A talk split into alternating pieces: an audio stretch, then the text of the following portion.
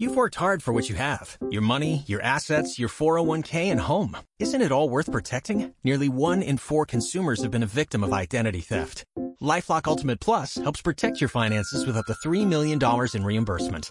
LifeLock alerts you to identity threats you might miss, and if your identity is stolen, your dedicated U.S.-based restoration specialist will work to fix it. Let LifeLock help protect what you've worked so hard for. Save 25% off your first year on LifeLock Ultimate Plus at LifeLock.com slash aware. Terms apply. Ez alkalommal is sok szeretettel köszöntök mindenkit, aki hallgatja ezt a hangüzenetet.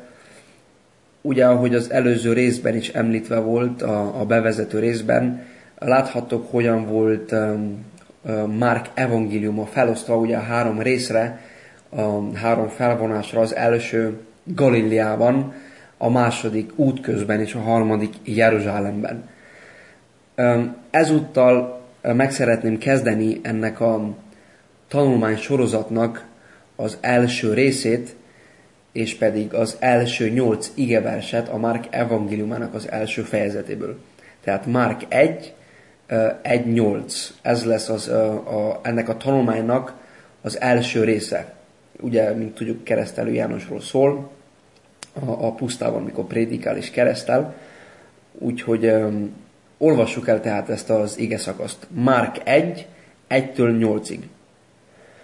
A Jézus Krisztus az Isten fia evangéliumának kezdete. Amint megvan írva a profétáknál, Íme én elküldöm az én követemet a te orcád előtt, aki megkészíti a te útadat előtted. Kiáltónak szava a pusztában. Készítsétek meg az Úrnak útját, egyengessétek meg az ő ősvényeit. Előállva a János keresztelvén a pusztában, és prédikálván a megtérésnek keresztségét a bűnöknek bocsánatára. És kiméne hozzá Júdeának egész tartománya, és a Jeruzsálembeliek is, és megkeresztelkedének minnyáján ő általa a Jordán vizében, bűneikről vallás tévén. János pedig tevesző ruhát és dereka körül bőrövet viselt vala, és sáskát és erdei mézet eszik vala. És prédikál a mondván, utánam jő, aki erősebb nálam, akinek nem vagyok méltó, hogy lehajolván sarójának szíját megoldjam. Én vízzel keresztellek titeket, de ő szent lélekkel keresztel titeket. Úgy gondolom, hogy sokunk számára um, ismerős ez az igerész, ugye keresztelő János története. Um, ugye mikor elolvassuk, láthatjuk, hogy a Márk evangéliuma Mátéval ellentétben a Jézus keresztségével kezdi, tehát nem a, ahogy volt említve azelőtt, Máté, mivel a zsidók számára írja az ő evangéliumát, ezért ő a Jézus nemzetség táblázatával kezdi az ő evangéliumát, a, ezt követően az ő születése, és a többi. Márk viszont, mivel ő már a pogányok számára írja, e, más szövegkörnyezetben írja ezt az evangéliumot, ezért nem foglalja bele az ő evangéliumába a Jézus nemzetség táblázatát, sem a születését, hanem egyből az ő, az ő bemerítkezésével kezdi keresztelő János által. A Márk evangéliumát össze, össze lehetne foglalni egyetlen igeversben a Márk evangéliumából, és pedig a Márk 10.45-tel, ami úgy hangzik, hogy mert az embernek fia nem azért jött, hogy néki szolgáljanak, hanem hogy ő szolgáljon, és adja az ő életét váltságul sokakért ha elolvassuk ezt az igeverset Márknak az evangéliumából, ez nagyon-nagyon jól összefoglalja a Márk evangéliumának a mondani valóját. Ugye hát, mint olvastuk, az embernek fia, tehát Jézus Krisztus nem azért jött, hogy néki szolgáljanak, hanem hogy ő szolgáljon, ő szolgáljon az embereknek is, ő adja az ő életét váltságul sokakért, tehát a kereszthalál van itt szó. Um, tehát Márknak ez az első része, Márk 1, 1-től 8-ig, ugye keresztelő Jánossal kezdődik, um, Krisztus evangéliumával. Tehát úgy, úgy, kezdi, úgy kezdi Márk ezt az evangéliumot, hogy a Jézus Krisztus az Isten fia evangéliumának kezdete. Tehát ez a Krisztus evangéliumának kezdete. Mi az evangélium? Tudjuk, hogy mi az evangélium? Az evangélium egy jó hír, egy, egy örömhír, egy olyan esemény, amely, amely megtörtént, amely megváltoztatja az emberek életét, és jót hoz az ő életükben. Tehát az evangélium nem egy szomorú hír, nem egy, nem egy olyan, egy olyan hír, amelyik elszomorítja az embereket, hanem egy örömhír, egy jó hír, egy boldog hír, amelyen az emberek örvendeznek, akarják hallani ezt a hírt, mindenki akarja hallani ezt a jó hírt, amely megtörtént, és hát mi ez a jó hír, mi az evangélium? Krisztus a földre jött. Krisztus közénk jött. Ő itt van. Jó hír. Ébredjetek fel, mindenki ébredjen fel, mert ő itt van. Ugye ezt, ezt hirdettek keresztelő János. Ha megfigyeljük, Márk nem egy erkölcsös szabályokkal teli listát tesz az olvasók kezébe, amelyeket be kell, hogy töltsenek azért, hogyha az Isten elfogadjon minket. Márk nem ezt teszi. Tehát Márk nem ad nekünk egy törvényekkel teli listát, amelyik azt mondja, hogy ha ezeket a pontokat betöltöd, akkor, akkor jöhetsz Isten elé, és Isten el leszel fogadva Isten előtt. Hanem Márk elmond egy múltbeli esemény, mely megtörtént, és mivel ez megtörtént, ezért minden jól fog menni. Minden más lesz, minden meg fog változni. Ezek jó hírek.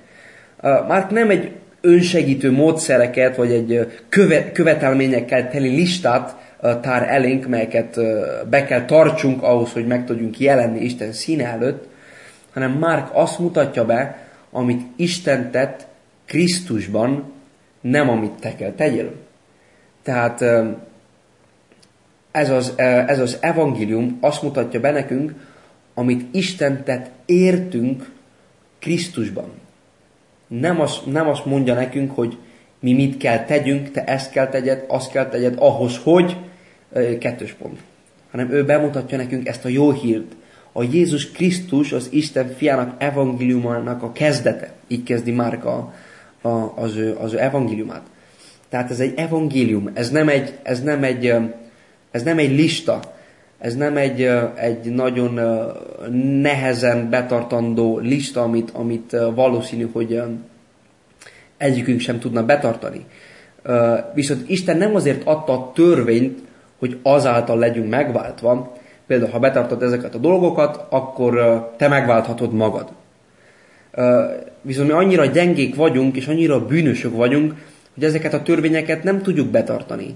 Tehát Isten nekünk adta a törvényt, de ha azt mondta volna, hogy itt vannak a törvények, ha ezeket betartod, akkor megválthatod magad. Ha ezt mondta volna Isten, és adott volna nekünk egy listát, amit ugye láthatunk a, a Mózes törvényét, akkor se tudtuk volna mi ezeket betartani, mert, mert mi túl, túl gyengék és túl, túl bűnösök vagyunk ahhoz, hogy ezeket a törvényeket magunktól, a saját erőnkből be tudnánk tartani.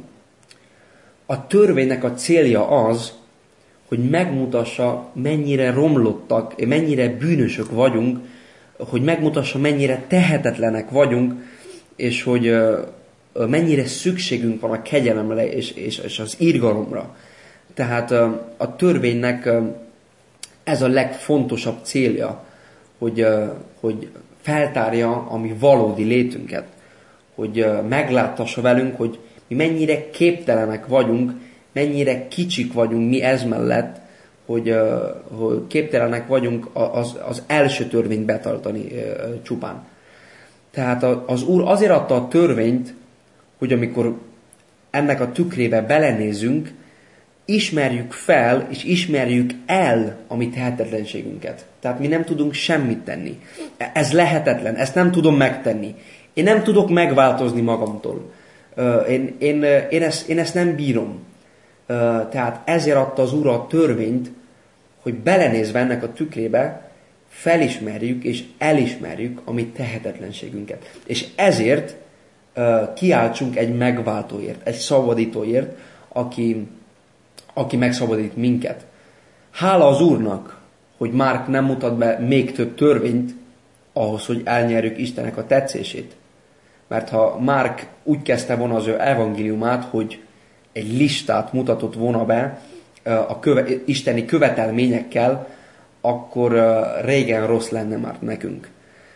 De mivel Márk a jó hírt mutatja be nekünk, azt a jó hírt, hogy valaki betölti helyettünk a törvényt. Ő képes rá.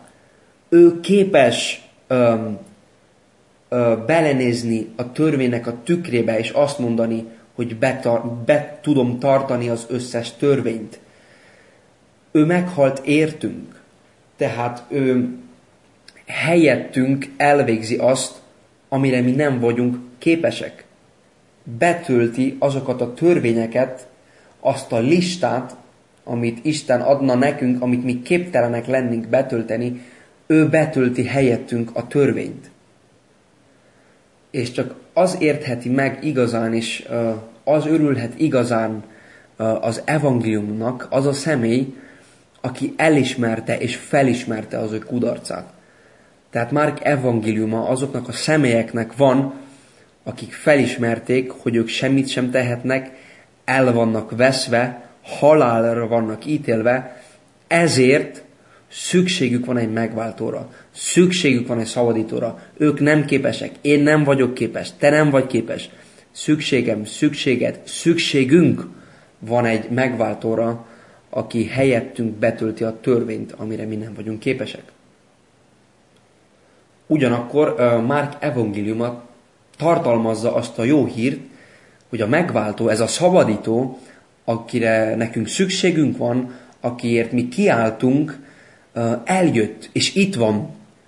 Betöltötte mindazt, amit te nem tudtál. Kifizette azokat a tányérokat, amiket te eltörtél, úgymond. Van jó hír a számodra. Itt van, eljött, köz, köztünk él, köztünk van. Márk nem azt mondja, hogy te kéne, te ezt kellene tegyed, te azt kellene tegyed, jó lenne, ha ezt tennéd. Ő azt mondja, hogy elvégeztetett. El van végezve. Be van töltve.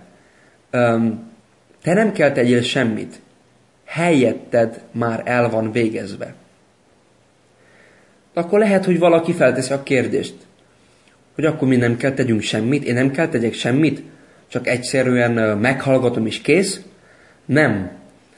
Vannak dolgok, amiket meg kell tégy, mint egy, mint egy válaszként Istennek. Például nem azért engedelmeskedünk, hogy Isten ránk mosolyogjon, hanem azért engedelmeskedünk, és örömmel tesszük ezt, hogy, mert ő elvégezte értünk ezt a munkát, amely számunkra lehetetlen volt. Tehát mi már azért engedelmeskedünk Istennek, mint egy hálánk jeléül megköszönve neki, mint egy válaszként, ami azért a munkáért, amit ő életünk elvégzett. Ugye Márk elvisz bennünket a sivatagba, ahol bemutatja nekünk keresztelő Jánost, amint prédikál, és ugye sokan jöttek, hogy hallgassák őt, ahogy ezt olvashatjuk az ötödik igevesben, Júdának az egész tartománya és a Jeruzsálem beliek is kimentek. Tehát ez rengeteg embert jelent. Na, nagyon sokan lehettek ott. És keresztelő János volt az, aki el kellett készítse, úgymond az utat az Úr Jézusnak. Uh, mit jelent, hogy elkészíteni az utat? Tehát ez, um, mit akar ez mondani? Uh, hát amikor egy király uh, utazott valahova, ment egyik helyiségből a másikban, követeket küldött maga előtt, ugye, hogy biztosítsák az utat, minden problémamentesen ö, ö, zajlódjon le, ne, ne legyen semmi fennakadás, minden simán menjen. Ö, tehát a követ ö, biztosította az utat, nincs veszély, senki nem akarja ö, meggyilkolni a királyt, ö, minden oké, okay, tehát mehet előre a király, az út tiszta, jöhet a király. Ö, mit hallasz, amikor jön egy követ? Mit, mit mond ö, egy követ, aki a király előtt jön? Hát ugye azt mondja, hogy hamarosan jön a király, készüljetek fel, mindjárt itt van. Tehát ugyanakkor ő előkészíti az utat, biztosítja azt, hogy uh, nincs veszély, nincs akadály, nincs probléma, ugyanakkor hirdeti, készüljetek fel, jön a király hamarosan, legyetek készen. Ugye keresztelő János is azt hirdette, hogy jön a király, tehát az Úr Jézus, a messiás. Jön a király. A proféciák beteljesedtek. Jönni fog egy király, aki legyőzi az ellenséget, aki békességet, biztonságot hoz, jólétet hoz. Ugye Isten az ő kegyelmét és az ő szeretetét Krisztusban mutatta meg nekünk. Ugye nem létezik egy olyan hívő ember, aki elfogadta Krisztust, de nem rendelte alá magát az ő uralmának. Ugye ilyen, ilyen fajta hívő ember nem létezik. Az a hívő személy, aki elfogadta Krisztust, már előtte alárendelte magát az ő uralmának. Tehát mit jelent ez? Te mielőtt elfogadod Krisztust, te valójában már előtte engedelmeskedsz neki, már előtte alárendeled magad az ő uralmának, hogy tudjon uralkodni, és hogy uralkodni fog a te életed felett. Keresztelő János hirdette uh, ugye a király Krisztus eljövetelét, készüljetek fel, mert ő jön hamarosan, Krisztus, a király. De ugyanakkor, ha megfigyeljük, a bűnbánást is prédikálta. Uh, térjetek meg a bűnvallást. Fontos megjegyezni azt, hogy a zsidók gyakorolták a bemerítkezést. Ezt nem keresztelő János találta ki. Ez már létezett. Ők, ők a, a, a zsidók bemerítették azokat a pogányokat, akik áttértek a, jud, a judaizmusra, azaz a zsidó hitre, akik áttértek, ugye akkor a, a, a zsidók bemerítették ezeket a pogányokat um, az ők hitükre. Na már most uh, az érdekes dolog az, hogy keresztelő János uh, nem a pogányokat hívja megtérésre és bűnbánásra, hanem minden egyes szemét, a zsidókat is belértve. Nem azt mondja, hogy a, aki pogány, ti pogányok, térjetek meg, valljátok meg a ti bűneiteket, stb., hanem ő mindenki, mindenki számára hirdeti ezt, és mindenkit hív a bűnbánásra és a megtérésre, beleértve a zsidókat is. Lehet, hogy akkor feltevődik a kérdés, hogy miért szólítja őket bűnbánatra és megtérésre? Miért, miért, miért kell erre hangsúlyt fektetni? ugye keresztelő János azért szólítja őket bűnbánatra és megtérésre, hogy távolítsanak el minden olyan dolgot az ők szívükből, mely akadályozhatná az Isten királyságát. Ugye távolítsanak el minden olyan dolgot, ami, ami problémát okozhatna a, a, a, az Isten királyságának, úgymond. És nagyon fontos megértenünk azt, hogy mi is igazából a megtérés. Ez egy nagyon, nagyon fontos dolog, amit mi meg kell valójában értsünk, hogy mi ennek a jelentése ebben, a, ebben az igazszakaszban, és nem csak ebben az igazszakaszban, hanem általában is. Tehát a, a, a bűn lényege nem az, hogy mi rossz dolgokat teszünk, hanem az, hogy oda helyezzük magunkat arra a helyre, mely Istent illeti. Tehát mi oda helyezzük magunkat, oda emeljük magunkat, amely, amely minket nem illet, amit valójában Istent illeti, csak egyedül őt. Tehát a bűn az a, az a lázadás, az egocentrizmus elismerése, a, a, az én független lényemnek az elismerése, például um, a sátán és Éva beszélgetése az édenkertben, ugye a, a, a sátán lényegében azt mondja Évának, hogy független lehetsz mert most már ugye most mindenből Istentől függsz, tőle függ a te életed, minden, de ha eszel erről a fáról, a jónak és a gonosznak tudásának fájáról, akkor te független lehetsz. Te már nem fogsz függni Istentől, te már uh, a saját magad is tudni fogod, te már um, ugye, ugye, tehát az a lényeg ennek, hogy független, már nem fogsz függni. Ugye evel csapta be a, a, a sátán Évát, az édenkertben. Ezért hát a bűnbánat lényege az, hogy félreállni az útból, megtagadni saját magad, sokkal több annál, mint nem hazudni, nem tenni rossz dolgokat, nem gondolni rosszat, hanem ezek a dolgok mind utána jönnek. Ezek mind a bűnbánat gyümölcsei. Viszont a bűnbánat ennél sokkal alapvetőbb, sokkal mélyebb A bűnbánat gyökere az, hogy többé nem én. Többé nem én. Ez a bűnbánat. Ö, megtagadni saját magad. Szállj le a te saját trónodról. Ö, te nem vagy a király. Tagad meg saját magadat. Ö, ezért, mint ennek a gyümölcse, mikor te ezt megteszed, ezt a őszinte bűnbánatot, te önkéntesen, örömmel, izgalommal kész fogsz lenni arra, hogy, a, hogy szolgáld az Urat, szeretni fogod őt, követni fogod őt, elismered, hogy ő minden mindenben, ő a király a te életed felett, és mint egy, mint egy ennek a következménye, ugye a gyümölcsei, az, hogy nem hazudni, nem tenni rossz dolgokat, stb. stb. Tehát a bűnbánat lényege az megtagadni saját magadat, és utána következnek ennek a gyümölcsei, ami, ami ugye a, a, láthatunk a mi lelki életünkben.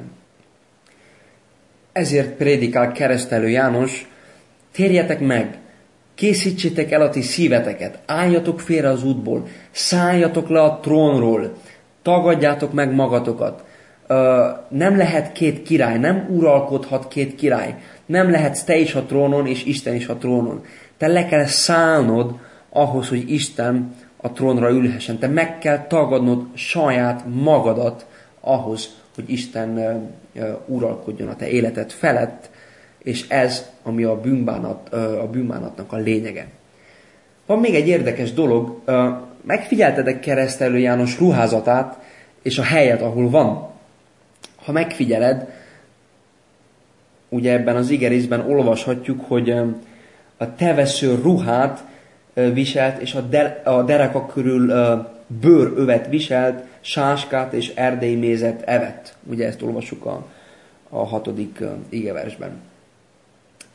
Kire emlékeztet ez az, ez az öltözet, ez a, ez a hely, ez a viselkedés? Vajon hol olvashatok ezt az Ótestamentumban? Ugye Illés, Illés volt az. És hol volt elragatatva Illés? Hát a Jordán folyónál, ugyanazon a helyen, ahol keresztelő, keresztelő János prédikál ebben az időben. Ezért sokan, akik ismerték az akkori Ószövetséget, ugye, valószínű, hogy azt gondolták, hogy keresztelő János illés volt. És uh, miért mondom ezt, hogy keresztelő János illés? Hogy, hogy lett volna keresztelő János illést? Hát ha visszalapozunk az Ószövetségben, az Ószövetségnek az utolsó könyvének, az utolsó fejezetnek az utolsó részéhez, mivel találkozunk? Ugye az utolsó proféciával, amit Isten mondott Izrael népének, azaz a Malakiás negyedik fejezetének az ötödik igeverse, amely így hangzik, Ímé elküldöm néktek illést, a profétát, mielőtt eljön az Úrnak nagy és félelmetes napja.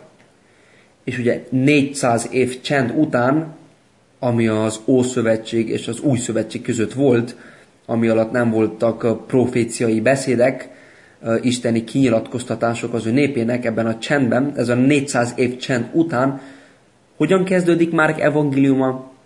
A Jordán közelében megjelenik egy ember, úgy öltözve, mint Illés, hirdetve Isten proféciai szavait, úgy viselkedve, mint Illés, és ez nem véletlen, ez, ez, ez nem egy véletlen.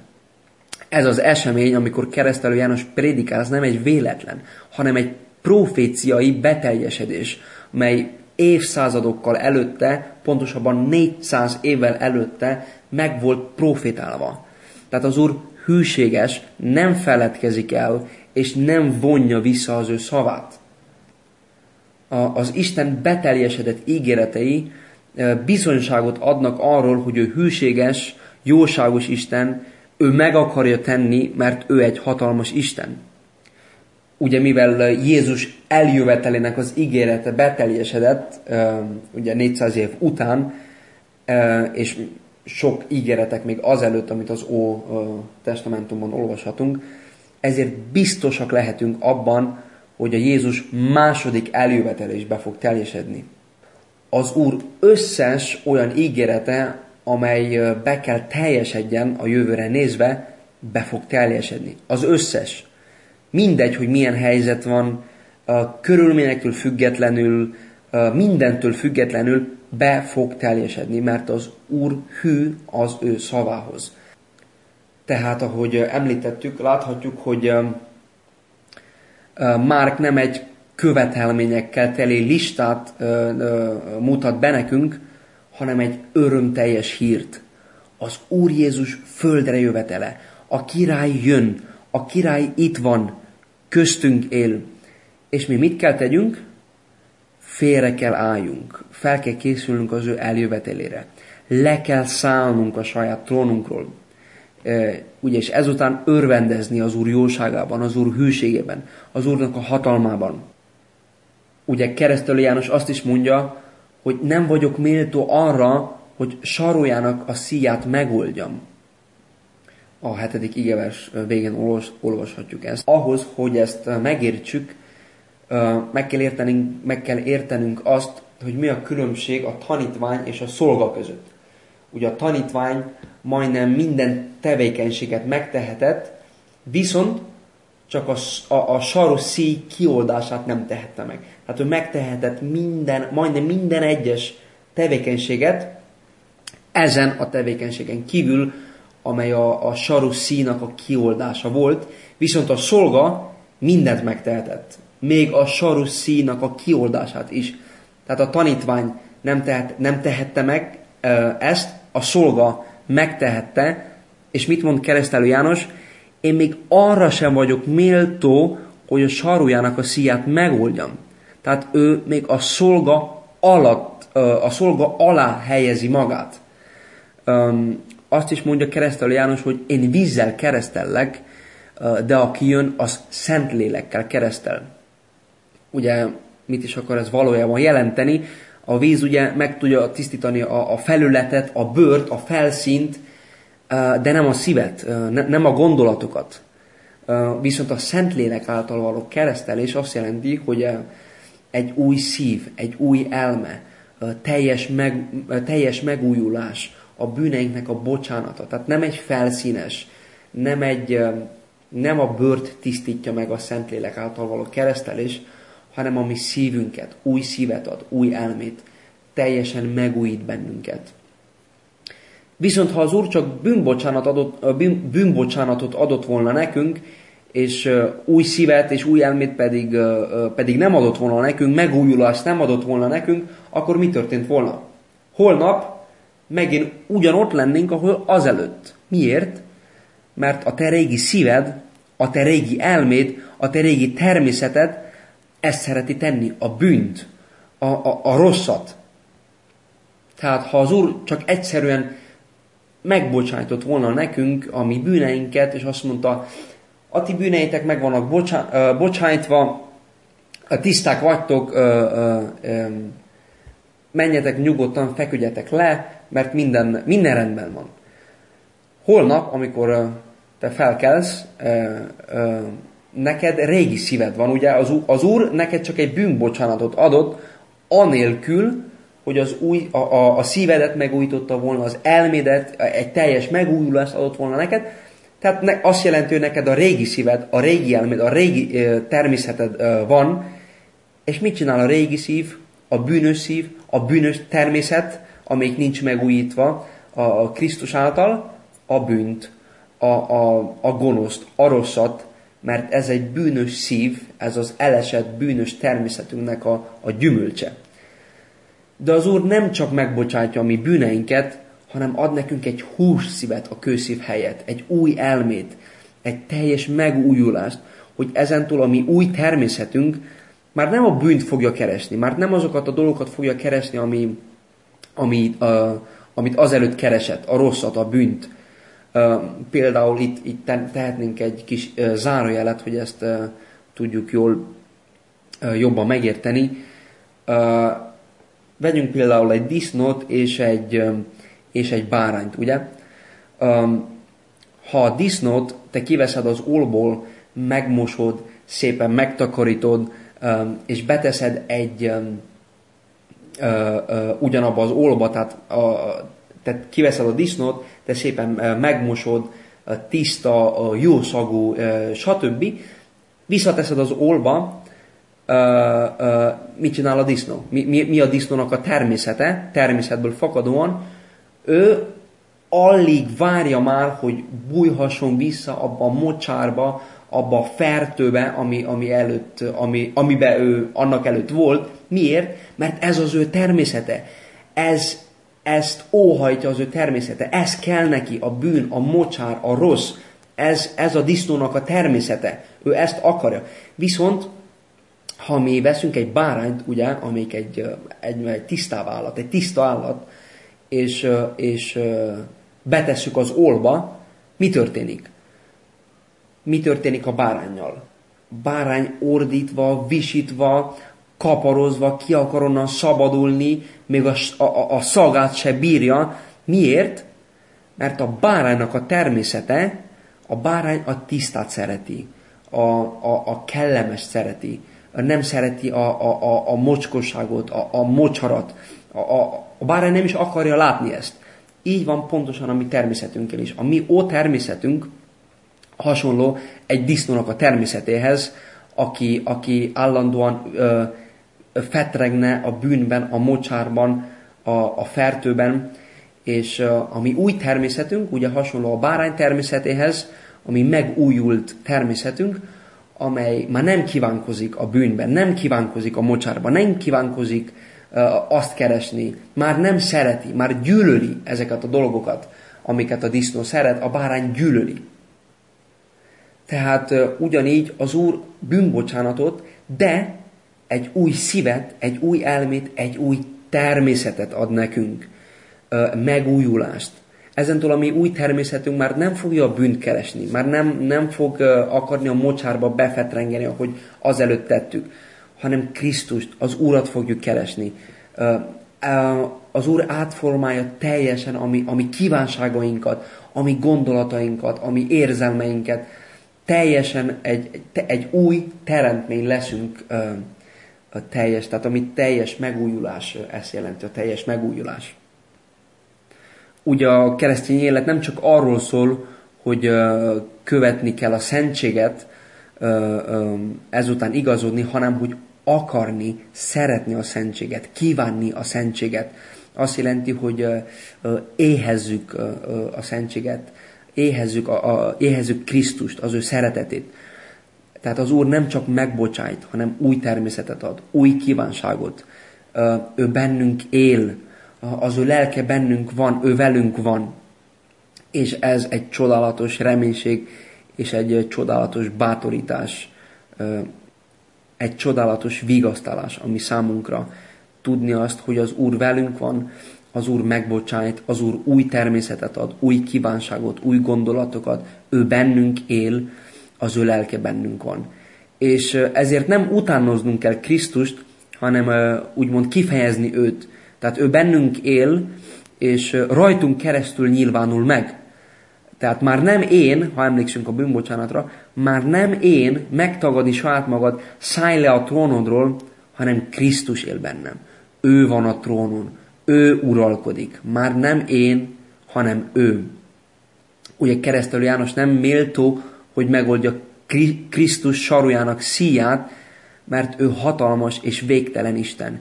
Ő, ő a megtestesült Isten, és keresztelő János ugye, ugye felismeri ezt felismeri ezt a tényt.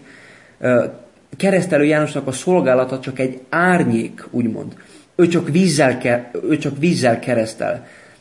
Viszont Krisztus szolgálata és keresztsége az, ami valójában fontos, és ami valójában számít.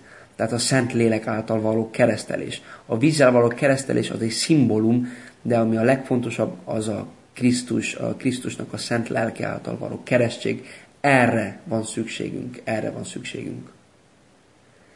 Tehát befejezésül ugye láthattuk, hogy Márk nem egy követelményekkel teli listát tár elénk ahhoz, hogy mi meg tudjunk állni Isten színe előtt, hanem ő a jó hírt közli velünk. Azt a jó hírt, mi szerint az Úr Jézus eljött erre a földre, ő közénk jött, alászállt, itt él köztünk és bennünk. És hála az Úrnak, hogy Márk nem egy törvényekkel teli listát tár elénk, hanem elénk tárja Krisztusnak az evangéliumát, Krisztusnak a jó hírét. Te képtelen vagy arra, hogy betartsd a törvényt, még a legkisebb pontját is, te képtelen vagy rá, te nem teheted ezt meg. Ha bár az összes erőddel próbálkoznál, te képtelen vagy erre, viszont az evangélium, itt van az evangélium. Ő betölti a törvényt helyetted. Krisztus betölti a törvényt helyetted. Ő elvégezte, ő már elvégezte azt a munkát, amit neked, ami neked lehetetlen volt a te, a te saját magad által ezt, ezt véghez vinned. Ugye van bűnbocsánat, emlékszünk a bűnbánatra. Mi a bűnbánat? Megtagadni saját magad, leszállni a trónról.